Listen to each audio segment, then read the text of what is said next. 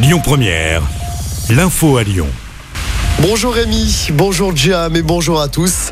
Olivier va pouvoir manger au chaud et avec ses camarades à la cantine ce midi dans son école du 9e arrondissement de Lyon.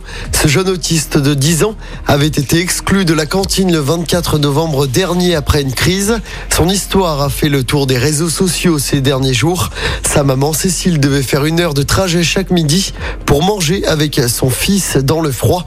Un nouvel AESH accompagnant d'élèves en situation de handicap a été recruté par la ville de Lyon. Un refus d'obtempérer à l'origine du carambolage de samedi soir sur le quai Gaëton à Lyon. Un chauffeur a refusé un contrôle de police. C'était au niveau du quai André Lassagne dans le premier arrondissement. La course-poursuite engagée par la police avait rapidement été stoppée par crainte d'un accident. L'individu avait quand même continué sa route jusqu'à Bellecour, où il avait percuté d'autres véhicules. Six blessés légers avaient été transportés à l'hôpital.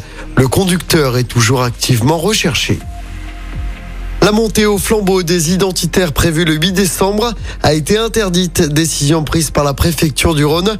Le collectif Les Remparts avait prévu, euh, comme chaque année, de marcher jeudi soir entre Saint-Jean et la basilique de Fourvière afin de rendre hommage à la Vierge Marie.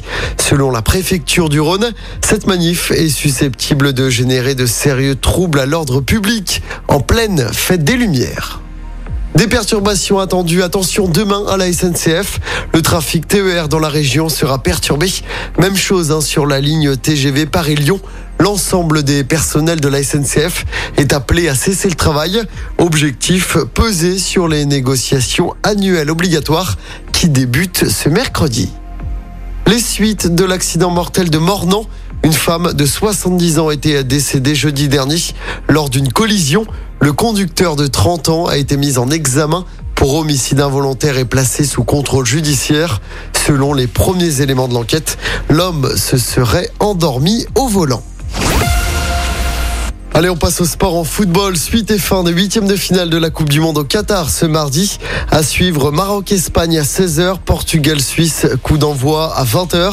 Hier soir, le Brésil a écrasé la Corée du Sud 4-1, grâce notamment à un but de notre ancien Lionel Lucas Paqueta.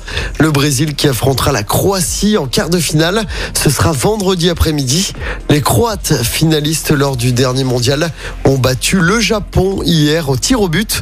Et puis toujours en sport, en basket, L'Asvel se déplace sur le parquet de Monaco en championnat ce soir. Coup d'envoi du match à 20h. La semaine dernière, le club Villeurbanais s'était incliné contre Monaco à l'Astrobal. C'était en Coupe d'Europe.